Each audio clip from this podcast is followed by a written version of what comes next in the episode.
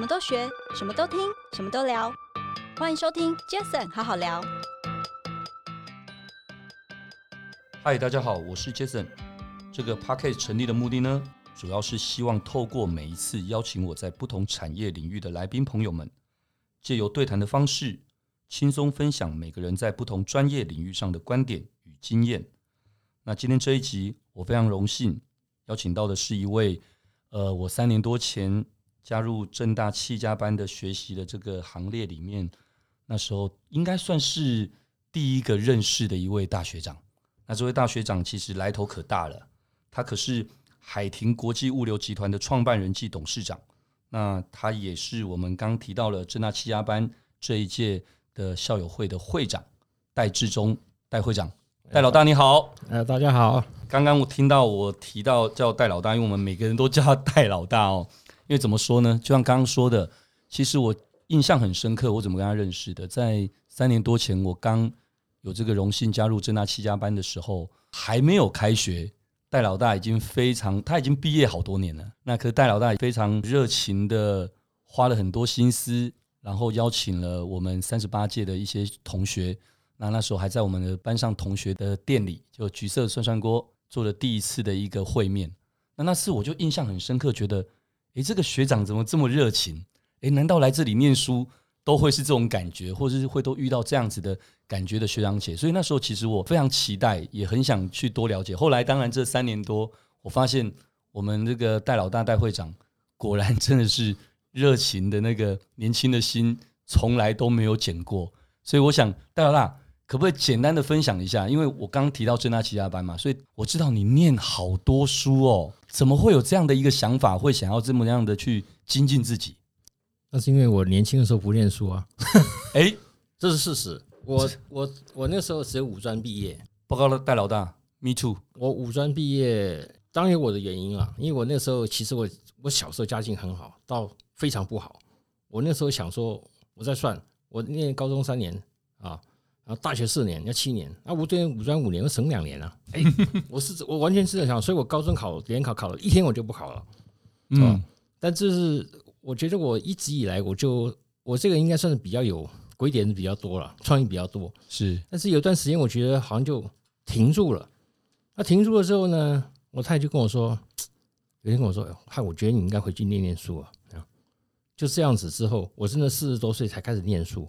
我以前是完全不念书的，是啊，那我觉得现在念书，诶，真的是蛮好的。我是很鼓励的一些一些，就是念书的方式，其实是应该你要就业一段时间，你自己觉得需要，你再回去念，而不是大学硕士、博士念完，好像你你有一身武功，你才去就业。我觉得这样子反而不是那么好啊，对我们做事来的人来说，哈，经验。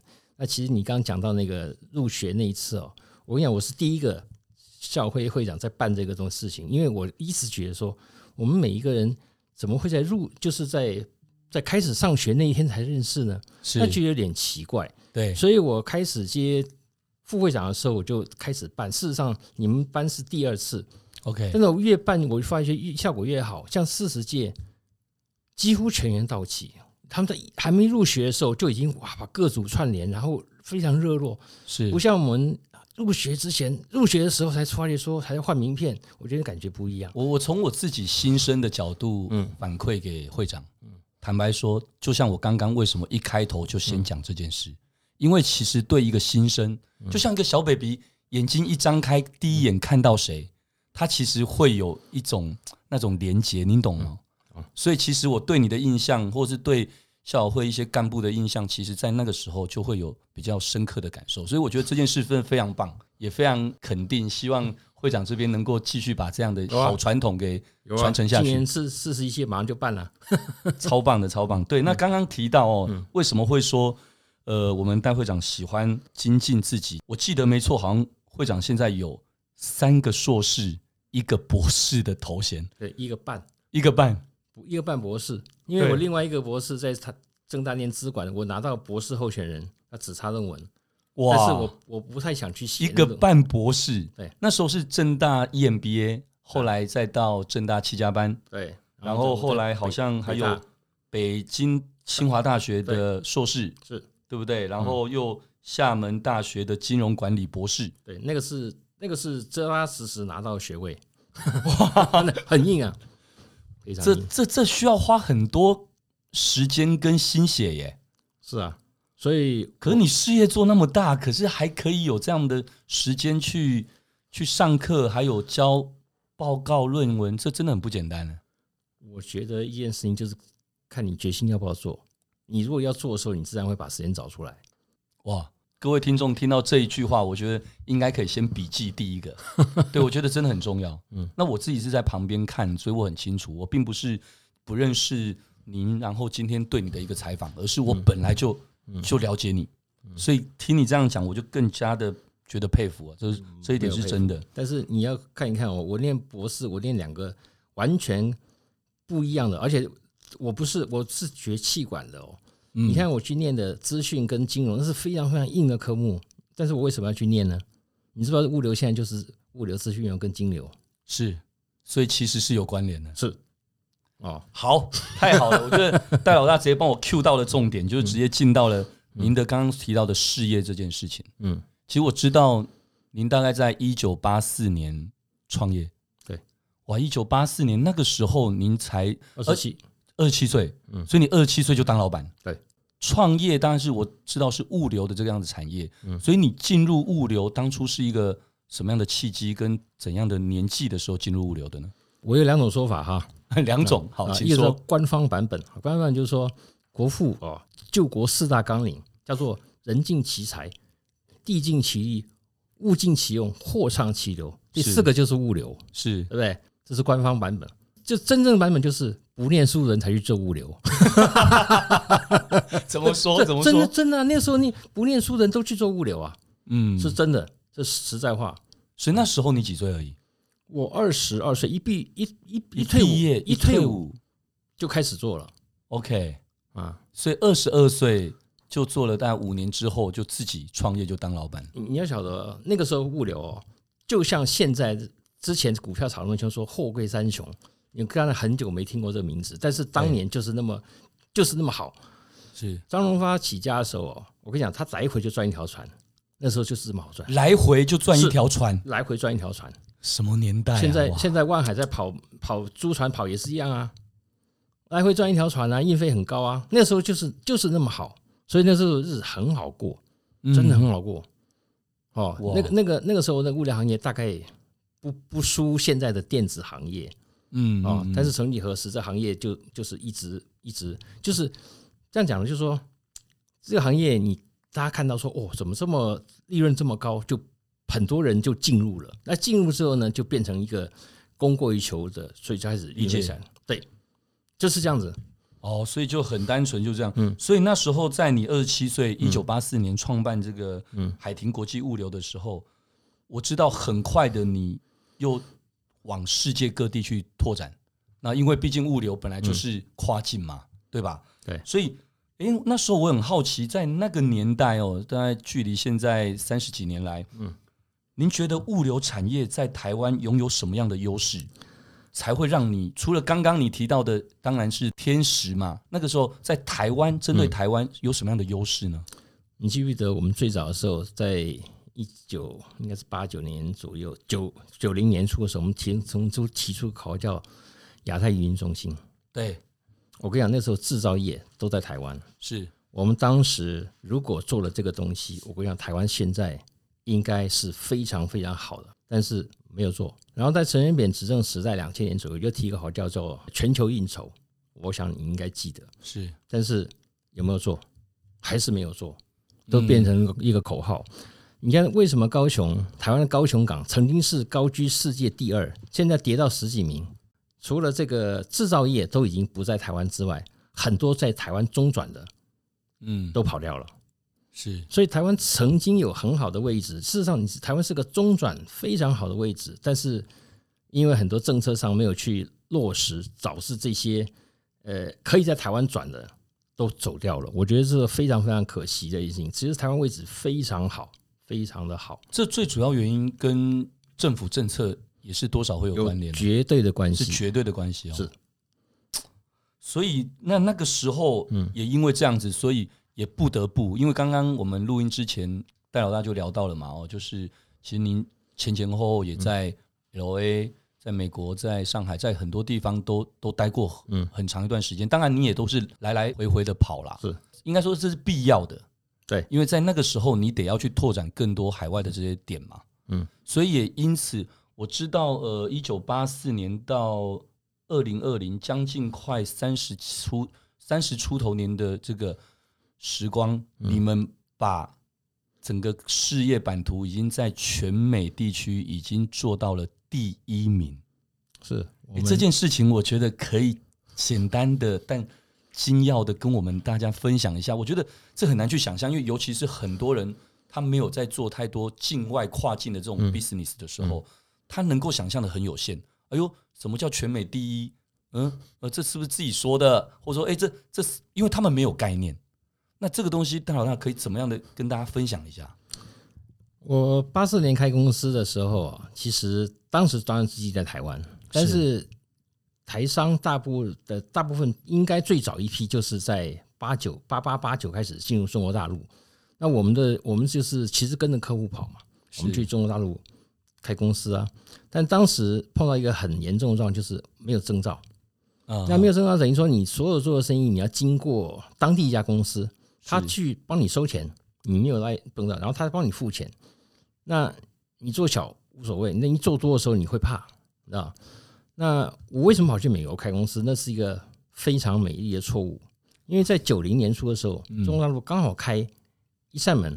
跟美国建交，然后开一扇门，说美商公司可以在大陆投资，包含我们的行业，嗯，有证照是。我说很简单，我想说，那我去美国开公司，我再回来啊，我不去美商啊，我去美国开公司的动机就是这个哦，嗯嗯啊，那我们应该是运气也不错了。那我去的时候，第一站在旧金山，其实那个九零年代，你你回头看一看，就是矽谷，Silicon Valley 整个起飞的时候，是，所以我们刚好就处在那个位置。啊，所以就就跟着那个那个，就像跟着台湾经济脚步，跟着美国这个那个矽谷，就一一路起来啊。嗯，那这中间当然过去三十多年苦苦的地方很多啊，但是我们举我觉得我们几个策略上的运用都还还还不错。你像我们美国公司一千六百多个员工。我有七成是外老外，不是 Okay, 不是中国人，是，所以我们才能拿到这么多美国人的生意，就会 Fortune Top Five Hundred 的生意。嗯嗯嗯，不像一般的中国公司，他拿来拿去都是中中国人，就是自己做自己人的生意。对，对，这是我们跟别人最大的差别。所以为什么我们能够，我们过去十几年都在第二、第三名？哎，我们没有没有差到哪边去呢？嗯，那刚好去一个因缘因缘机会，一个巧合。我们在二零二零这真正正式登上了第一名，是哦。那最主要的原因是什么？就在那你刚你刚刚提到的十几年来都一直是第二、第三嘛？对。那最主要的原因在二零二零年争到第一名的最重要原因是什么？好，我们公司并没有上市，但是我们的规模到那个时间点就是两走两条路，一个上市，一个卖掉，是对合理。好，那我前面的两。的，譬如说我在第三名，前面两名都是那种巨无霸怪物，嗯、就是美国那种并购并购的大怪物，是。它是美国最大曝光行，嗯、所以他们是供整个供应链在在 support 它的它的整个整个物流，是。那我们没有，嗯。啊、哦，那而且我们资金也没有它雄厚，所以我们当时在想哈，要上去第一名，讲实在话有有难度啊、哦，但是我事实上我的我的美国公司是在。今年是二零二一，我在二零一七年的时候，我们决定把卖了，因为那个时候就卡到一个瓶颈，你上也上不去，你下也下不来，但是你的资金压力越来越大，我们所有的钱都在带电，嗯，那这时候非常非常痛苦。那那个时候刚好碰到一些事情，然后碰到有人来谈，It's a good deal 啊，其实就打群架啦，对，就是打群架，找到好的策略合作伙伴，引进策略投资，嘿，没错，对不对？那买了我这家公司的那个那个 CEO 呢，其实。我我看三年嘛，嗯，我帮他看三年嘛，到一年半的时候，他有一天突然找我，他跟我说：“哎，小戴啊，那你剩一年半呢？”我说：“对。”他说：“你手握什么经营？”我说：“嗯，很好。”我我说：“我等你这件事讲这句话 等了很久，因为我看你有没有心在继续经营。”嗯啊，我就把我早就准备好，我就把 list 摊开来给他看。我说，我告诉你，我们现在有这么多客户，我们的情况呢，是因为我钱不够，我周转金不够大。嗯，我们跟客户关系非常好，我就拜托人家说，拜托你有这么多货，你给我一半就好，我吃不下。嗯，我说你今天哦，你如果愿意支持这件事情，请你在马上拨一笔，算是比较大的钱，将将近十亿美金的钱到公司里面，我明年帮你全部拿回来。嗯嗯嗯，他算算看，哎，划算啊，划算啊，他就把钱拨进来啊，我就把客人全部拿回来啊。嗯，结果结果就是很漂亮，我们就变成第一名了。所以其实，在现在这个年代，其实真的，刚刚为什么我会特别？因为其实我们在这节目里。其实访谈很多各行各业的一些来宾朋友，其实都会谈到打群架，是。因为其实这个年代早就不是吃独食的年代了，对。对不对？吃独食年代，刚刚戴老大已经提到，在在以前什么什么来回一趟就一艘船，那那当然干嘛合作，就自己赚就好了嘛。是啊，可是现在很多就是得要合作，嗯，那也因为这样子，所以后来你你到了欧美亚洲之后，分公司也开始陆陆续续，包括像越南、柬埔寨。印尼、马来西亚、泰国等等，也都一个一个都开设起来，是对不对？那对，乃至于到后来，我知道您重心就慢慢的也转回到亚洲的市场，对不对？那亚洲市场其实刚刚有提到，嗯，呃，因为很多事情，其实，在各个国家，重点是政策要去做 support，嗯，那我知道您这一两年好像也成功的在中国的这个“一带一路”的这个政策底下，您也串联了亚洲跟欧洲的这个物流服务。那让海婷物流这边也成为了第一家加入的一个台湾企业。那您觉得这个促成这件事的关键因素是什么？因为我觉得这件事情应该也是一个在你的这个事业版图里面一个非常重要的一个里程碑哦。是，呃，这样讲啦，我觉得我以我的资历，我在现在的物流，我应该是最完整的一个人，因为我做过海运，我做过空运。我做过陆运，我做过仓储，他都有做报关，在美国是我们整条都有，是啊，一条龙的服务诶。对，那铁路是个非常特别项目，为什么挑一带一路？其实一带一路哦，你你仔细看，它是现在还有未来十年中国大陆最大的对外政策，很重要啊，是很重要。那尤其疫情，我看疫情的时候，一带一路叫大爆发。你知道当时疫情刚开始的时候，海运中断，空运中断，陆运中断。不好意思，铁路没有断，所以中欧班列不从疫情两两千年二零二零年开始是以大爆发，每年是几百个 percent 的幅度在上涨，所以你说它是不是这个好政策？我想就突然间显现出来了。嗯嗯嗯啊，那为什么我要去做一带一路？你在门里跟门外看东西是完全不一样的。是，我知道那里面有很多很多，我们讲商机好了。嗯嗯，你不进去，你永远都不知道，所以我打破头要进去啊。哇，很不巧就被我被我进去了啊。那中间背后的辛苦，其实很难一外外人很难理解，很难一天两天说得清楚。但是你要耕耘很久的人脉，我只能这样讲。因为一带一路有个特色哈，每个城市只能有一个所谓中欧班列，不会有第二个，全部是政府出资。请问在这种情况下，为什么给你台湾人？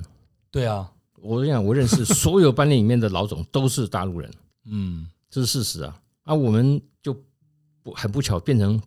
第一个也是到目前还是唯一的，嗯，哦，那这个东西就慢慢要，但是我们做进去之后呢，就更出现更妙的情况，就是他们都不很专业啊，只有我最专业，所以他们没事就是找我说，哎，小戴啊，这个是该怎么弄，怎么弄，哦，那那个情况就非常非常微妙。反正我跟他们关系哦是特别特别好。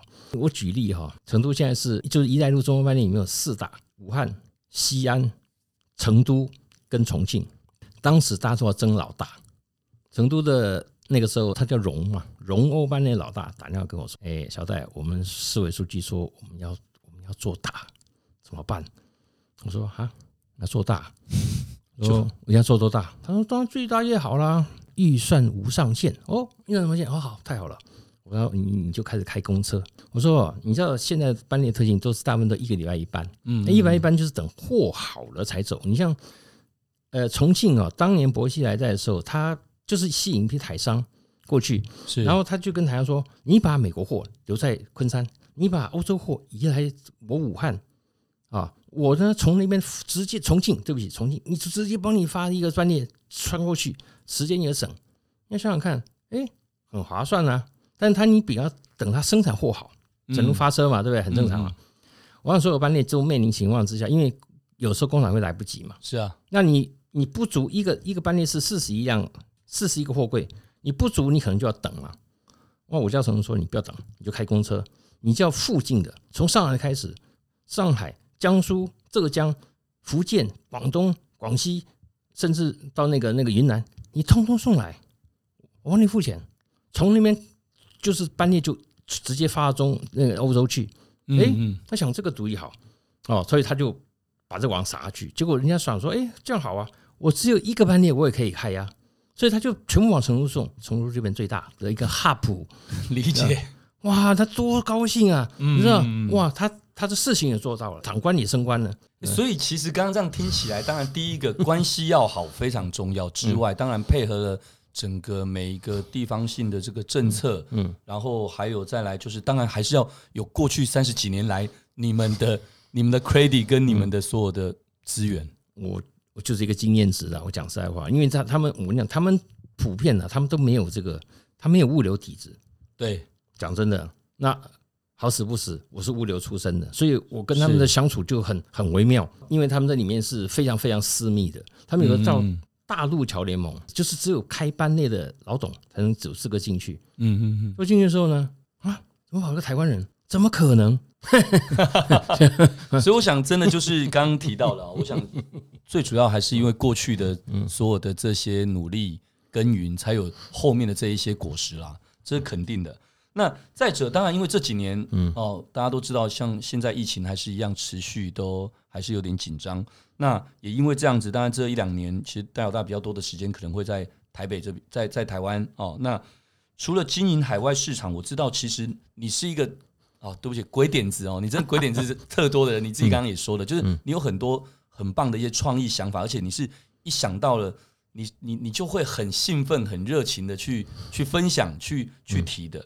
那我因为我好几次都听到戴老大分享了很多，那我知道您在台湾也持续都会去带领你的团队去做一些转型哦，嗯，包括去尝试更多，当然从你自己本业这个物流产业的更多的这些可能性的一些延伸。那我知道，其实好像在前阵子也有跟一个呃国光客运这边合作了一个全台配送的一个 business，我觉得这是一个好像蛮特别的，因为其实国光客运我们想想的就是公路局啊，就公路局啊，就等等这些。那而且我印象很深刻，好像这时候有这个想法，你萌芽的时候，好像还曾经听你提过一下，但后来哎，就看到这件事就成了，所以我觉得你真的是一个。一个真的点子多就算了，重点是执行力也够够强的人。这个部分是不是也可以简单的分享一下？这件事情我大概我刚好跟国光科研董事长在同一个桌吃饭，然后就突然跟他说：“我说那个董事长，我告诉你，我跟你合开公司好不好？”他说：“开什么公司？” 我说：“你在客，我在货啊。”他说：“什么意思？”我说：“好，我告诉你，我说我告诉你啊，我保证你现在你的副仓啊百分之八十空的，对不对？”啊，对。被说中了啊！然后我说，你公司本来最赚钱的一条航线是跑机场的，现在呢，自从季节开了，你的生意下降了八成那条线，对不对？他说对，所以我说你现在的副仓哈，保证你都是八成是空的。我说现在是一个叫做共享经济时代，我想跟你做一件事情，就是我看到国王的优点，但是很多地方没有发挥。为什么？国王客运是以前公路局嘛，定时定点发车，没有周休二日。那这个时候呢，我说我挑选客户对象很简单，我只有一种，叫做物流公司。我不做土豆的 service，但是我负责干线运输，因为我定时定点发车啊。我只要把一个副舱的体积算出来之后呢，留下足够的装客人的行李之外，我就拿来装货。是啊，装货呢，我只要把这个比例算出来之后，我就做个停台，请物流公司来跟我配。嗯，你要什么时间、什么地点，你就来送。因为国光是 cover 全台湾呢，不是只有人，还有一些很特别的航线，像离山，它有很多有那个 service，但是没有去发挥。那这件事情做下去之后呢，就是我就做个平台，跟其他物流公司对接，好，嗯嗯，然后我们定一个很好的一个制度给司机，因为他要帮忙搬货嘛，嗯，给他一个奖金，哎，司机好像哎还有 extra 的这个 income 多好，所以这件事情做下去，大家都很高兴。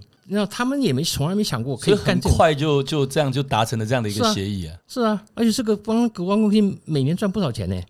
哎，我觉得，哎，我觉得会长，嗯，有一句话哦，台语有一句话叫“行李给他拍身”哦，我觉得你你可能你应该就是这样的人，就是你就是，就像你刚刚会提到，嗯，哎，你看到他复仓可能有八十 percent 是没有满的，嗯，你想到现在疫情期间，所以机场的线绝对当然就没有像以前那样子，所以你想到这一点，然后你主动就跟他提了，也刚好戳到了他的这个不管叫做痛处或痒处。哎，这个时候的合作真的就是很快速的就可以达成了。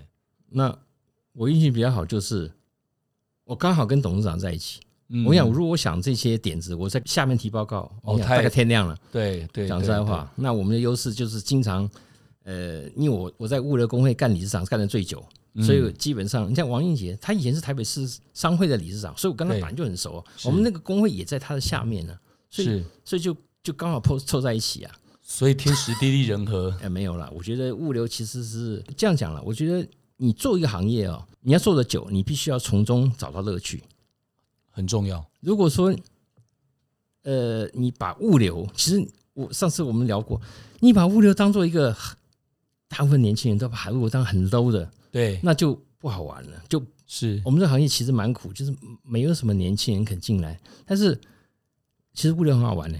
其实应该这么说，就您刚刚已经讲到重点了嘛。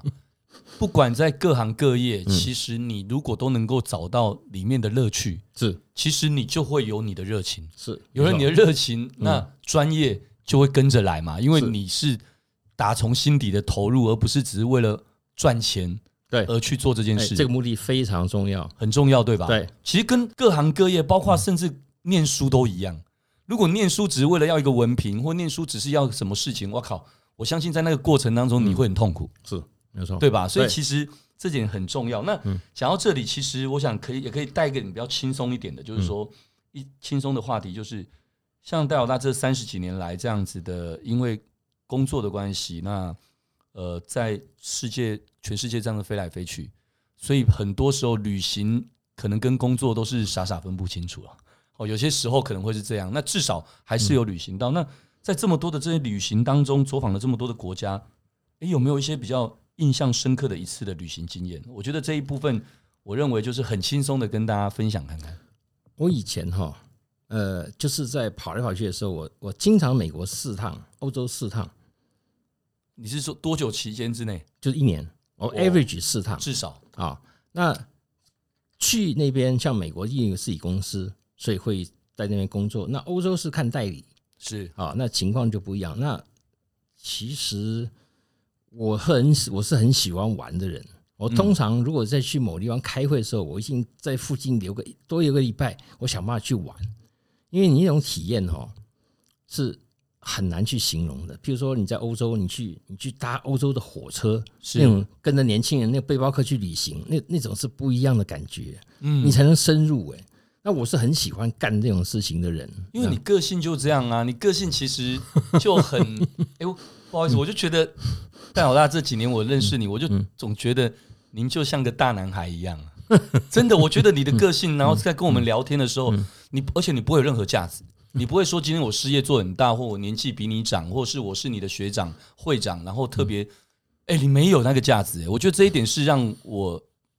最佩服的，没有没有没有。然后还有一点，个性就是如此。还有一点，我相信这一定也有原因，就是说，我觉得呃，有一点是我真的蛮感动。我个人，我从我从学弟的角度这样看哦，就是学长，嗯，哦，就您您您太太，我觉得你们的感情哦真的很好，而且而且在学校好多次的一些活动当中，我很感动，因为学长真的是亲力亲为陪着你一起，有些时候我都觉得。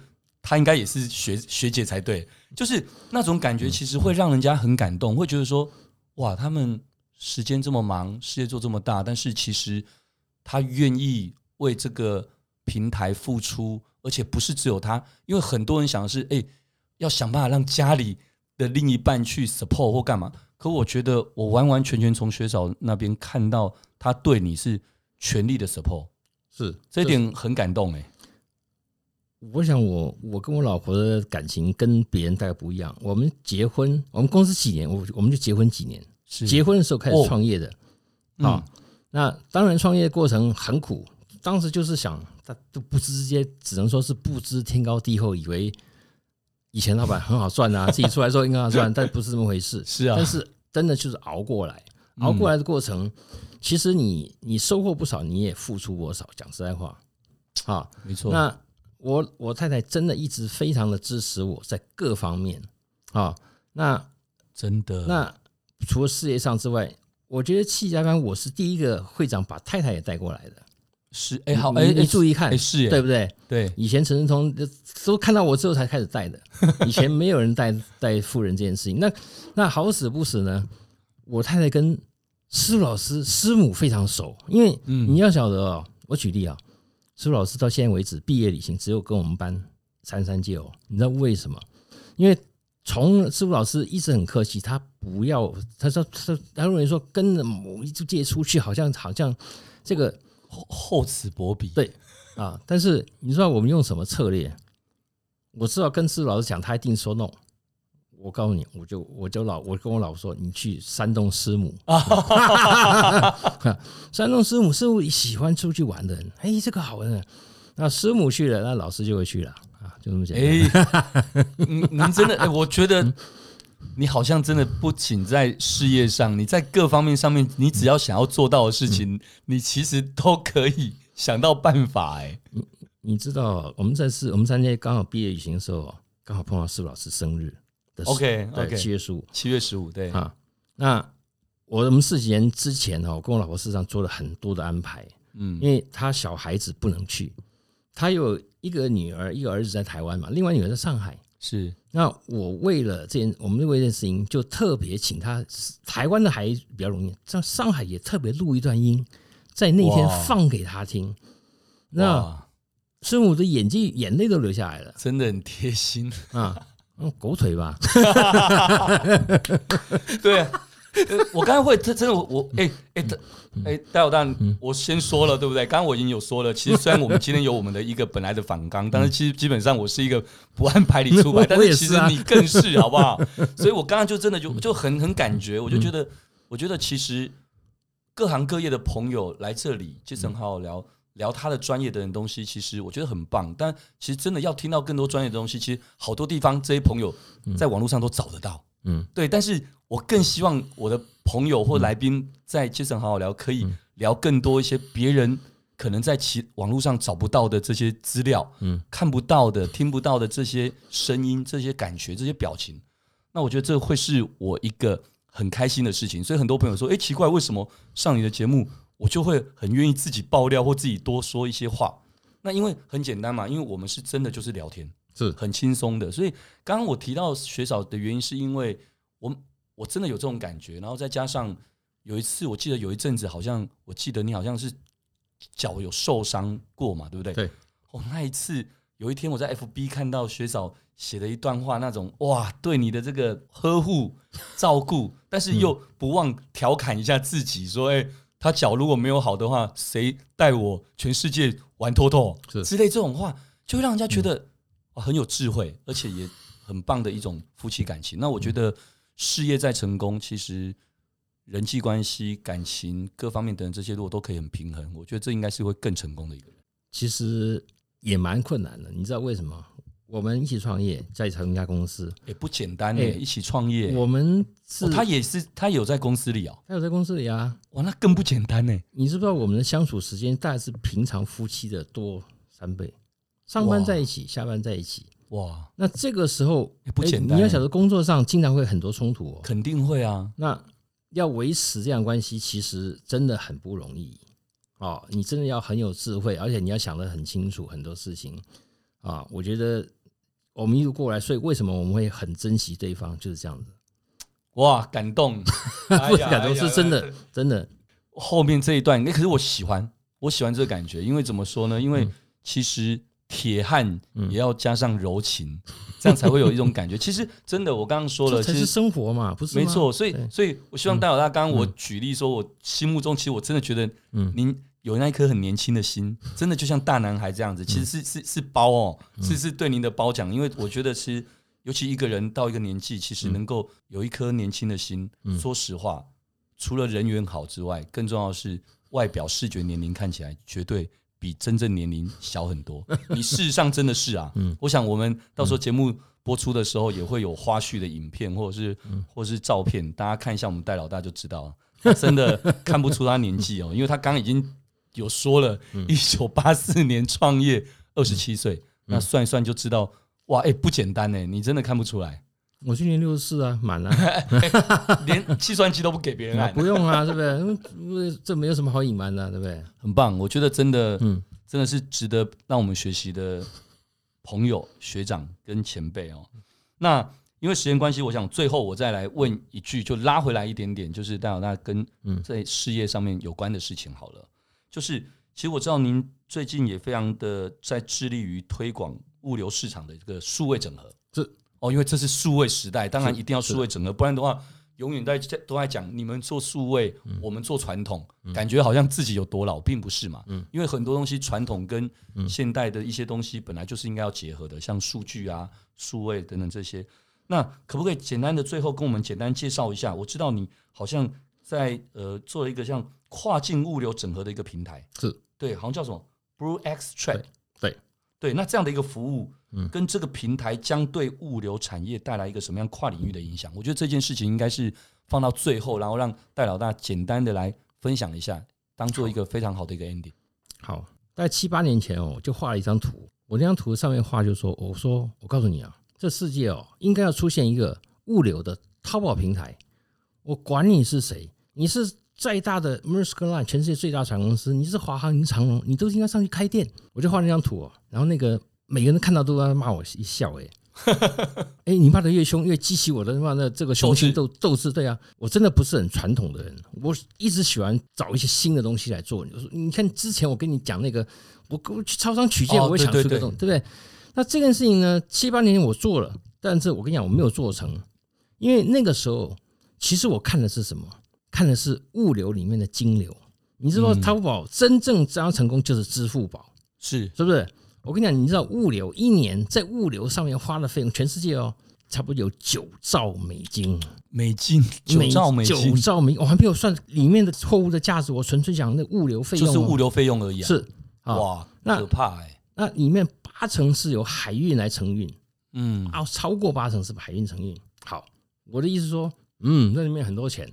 那我们怎么样在这个平台上面把这个这个物流的支付宝做起来？我一直想这件事情。是我跟你讲，我那个时候呢，因为我是我本来就是蛮大，我是全世界最大船公司叫 Maersk Line 的第一个就最大双脚。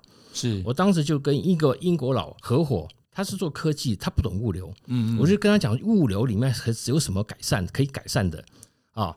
那我们拿这个 proposal 去找，我当时就找 Maersk Line 帮他很多事情做数位化。我想连这么大船公司他都没有做，更不要讲我们台湾船公司了。好，做进去了之后呢？糟糕了，我后面金融的背景的人没有，我做不上去。是，那你等于说卖个软体，那赚不了钱啊。最后这件事情就是因为都靠最大那个厂公司就被他买掉了。你知道这个事情就就没有显现我当年要做的东西，你知道？直到有一次碰到 BlueX，哎呀，我想那个时候叫做地球撞上，对不对？火星。对啊，我跟你讲，他们是做科技的人，对，他们做 FinTech 的人，这样讲，对 FinTech，他不知道物流这么多钱。我们聊起来说，哇，怎么有这种事情？哦，原来是这样的契机啊！嗯，这件事情哦，因为施老师三，我现在会讲，怎样跟他聊。我上次把这个做东西给他看，他看不懂呢。一开始比较没办法理解。OK，对，那我一直在想，我要做这东西，我们要怎么样才能达到这目的？是对不对？我不可能就是我开一个平台，然后到处去卖。我跟你讲，没有人理我。嗯，我我们一定要从当中的一家来着手。像我当年找了 Maersk Line，我现在找了台湾的长阳明长荣。是我们先用从。他的系统里面去帮他改善他的作业之后，才能接着做支付这件事情。嗯，那你知道那难度有多高？我们做进去了，你大家他们公这种公司第一点很非常保守，非常官僚，而且他花了百亿在做他系统，他凭什么接受你的？对，如果你没有三两三，都这个事情如果讲不会讲太长，我只告诉你，他们的他们已经接受这个，所以下一步我们就接着做支付。你要晓得这样妙的是哦，现在所有的支付只有 C，你注意看有没有一个 B to B 的平台？没有哦。嗯嗯嗯，我这个出来可能是第一个哦。哦，所以等于是这个平台未来对物流产业带来的这个跨领域的影响，在这个部分会是一个很大的一个冲击。你你你讲过，刚刚现在是数位时代，你知道物流东西太传统了啊。我们现在做的事情，支付的东西就是把你所有现在看到所有产生费用，什么海不管是海运费啦、吊柜费啦、什么怎么拖车啦、什么报关啦、什么海关的税，全部整合在一起，你只要在电脑上面按一个按键，全部付完了，做这件事情，哇，这件事情就能够把这些了解流流跟。金流跟数据流全部引上来，嗯嗯嗯，那这样才是一个非常大的一个改变。而且我跟你讲，中国大陆没有这个东西，哇！所以市场等着你啊，没有了。我们是第一个要做啊，所以为什么我们发出新闻稿在大陆被炸翻就这样子啊？OK，这么大市场居然没有人在做，那你不觉得这个就就很妙了吗？嗯嗯嗯嗯嗯，哇！我想这个部分确实这已经开始启动了嘛？哦，对。应该是启动，也值得我们接下来慢慢去去感受、去理解。当然，很多时候消费者每天都接触，只是他不是很懂这个产业。但事实上，你今天订任何平台的什么货品寄到你家或干嘛，其实你每天都在用物流。是，所以难怪刚刚说的那个，哎，几兆、八兆、九九兆美金，这真的是还在逐年增加哦。这真的是，尤其现在因为疫情，对，其实一定宅经济的时代。